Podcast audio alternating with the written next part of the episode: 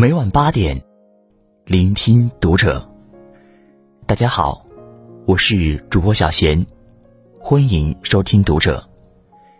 今天跟大家分享的文章来自作者张一条。干净是一个人最大的福气。关注读者新媒体，一起成为更好的读者。契科夫曾说。人的一切都应该是干净的，无论是面孔、衣裳，还是心灵、思想。干净，不只是一种外在的表象，更是最深层次的智慧。一，外表干净的人，更有人缘。人与人之间的交往，第一印象是至关重要的。美国心理学家洛钦斯提出的第一印象效应中称，如果一个人在初次见面时给人留下良好的印象，那么人们就愿意和他接近，彼此也能较快的取得相互了解，并会影响人们对他以后一系列行为和表现的解释。反之，对于一个初次见面就引起对方反感的人，即使由于各种原因。难以避免与之接触，人们也会对之很冷淡，在极端的情况下，甚至会在心理上和实际行动中与之产生对抗状态。而第一印象的产生，只需要七秒的时间。这七秒之中，对方观察最多的，也是对第一印象起着决定性作用的，就是人的外在形象。都说当今。是一个看脸的社会。这话虽然扎心，但却是赤裸裸的现实。外表干净的人，往往更容易得到其他人的好感和信任。日本有一个著名的街头实验：一个皮肤暗黄、发型邋遢、一脸睡不醒表情的女生站在街头，向路过的人提出借钱的请求。听到的最多的一句话是：“对不起，我没带钱。”甚至有些人都没有给女生说出请求的机会，而是在她靠近时，就不耐烦的离开了。他尝试了很多次，最终没有一个人愿意借钱给他。而当女生化了妆，吹了头发，干净利索的站在街头，再次向人提出借钱的请求时，得到的待遇立刻就不一样了，大部分的人都愿意借钱给他，并且态度都极其友善，甚至还有人热心的留下了名片。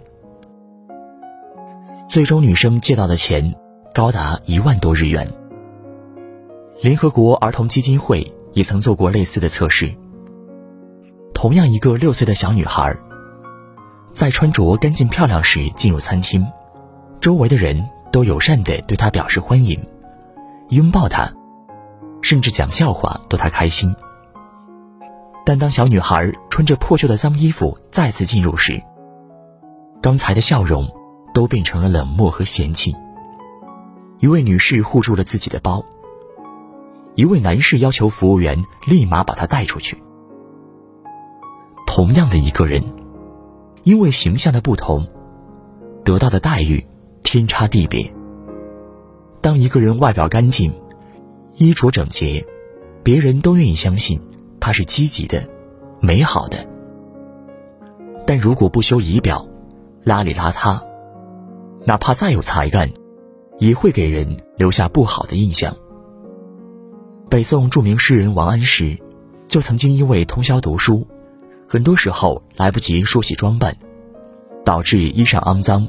须发纷乱，被上司误以为夜夜寻欢作乐，而对他产生偏见。所以，一个干净的外表，是获得他人好感的第一步。重财不重貌的时代早已过去，秀外与慧中，同样重要。容貌不一定要好看，但是一定要清爽；衣着不一定要名贵。但一定要整洁。干净的外表，是一个人最直观的加分项。二，内心干净的人更受人尊敬。顾城写过一句诗：“一个人应该活的是自己，并且活得干净。人活一辈子，最重要的不是做出多少成就，拥有多大的名气，而是要活得干净、清白，不被名利所惑，不让苟且侵蚀自己的生活。无论在什么情况下，都能恪守本心，坚持原则。”前些日子，随着《庆余年》的热播，老戏骨陈道明再次上了热搜。敬业、低调、儒雅，是很多观众对于陈道明的印象。大家都称赞他为娱乐圈中的文人。但这位文人，曾经也有过浮躁的时候。根据陈道明的自述，九零年代之后。已经小有名气的他，有一段时间挺飘的。后来因为要出演《围城》中方鸿渐一角，陈道明先后三次去拜访了作者钱钟书先生。钱家唯一想的东西就是药罐子，在钱家能闻到的是书香。那时突然感觉到，在这种文化老人面前，你得摇头晃脑啊，自以为是挺可怜的。因为那个时候，正是自己觉得自己像个人物。突然感觉人家是真正的文化人，我们只是饰演文化的人。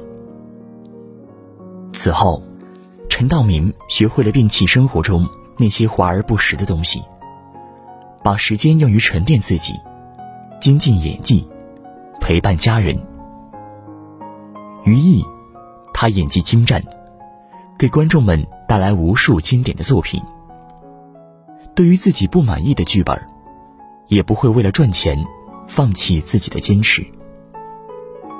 于德，他谦和有礼，在偶遇前辈时，马上鞠躬示意；在女演员被要求当众跳舞助兴时，他第一时间站出来解围。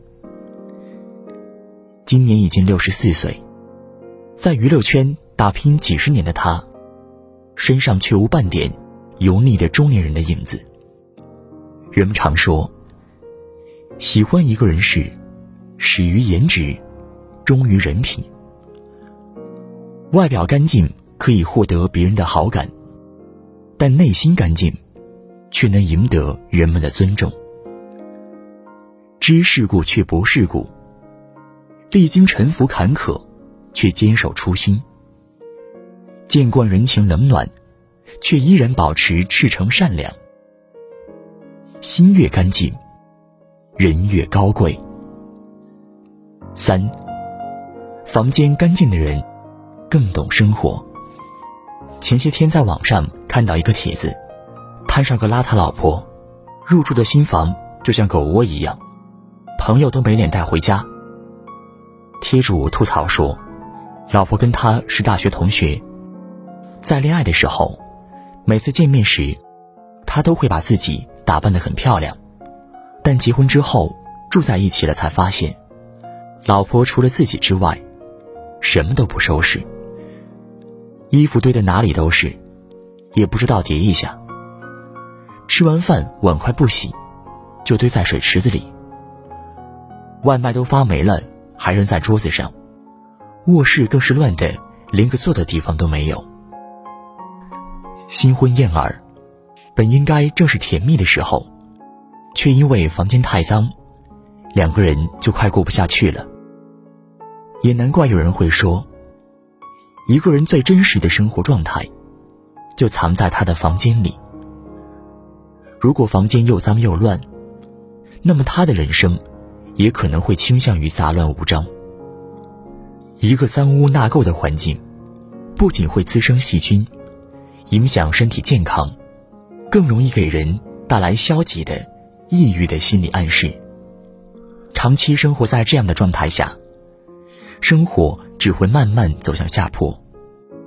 正如作家李娟所说的：“生活本来就够局促了，如果我们再潦草的应付，那就是破罐破摔了。”其实，所谓的生活的品质，其实都是通过一些小事一点点积累起来的。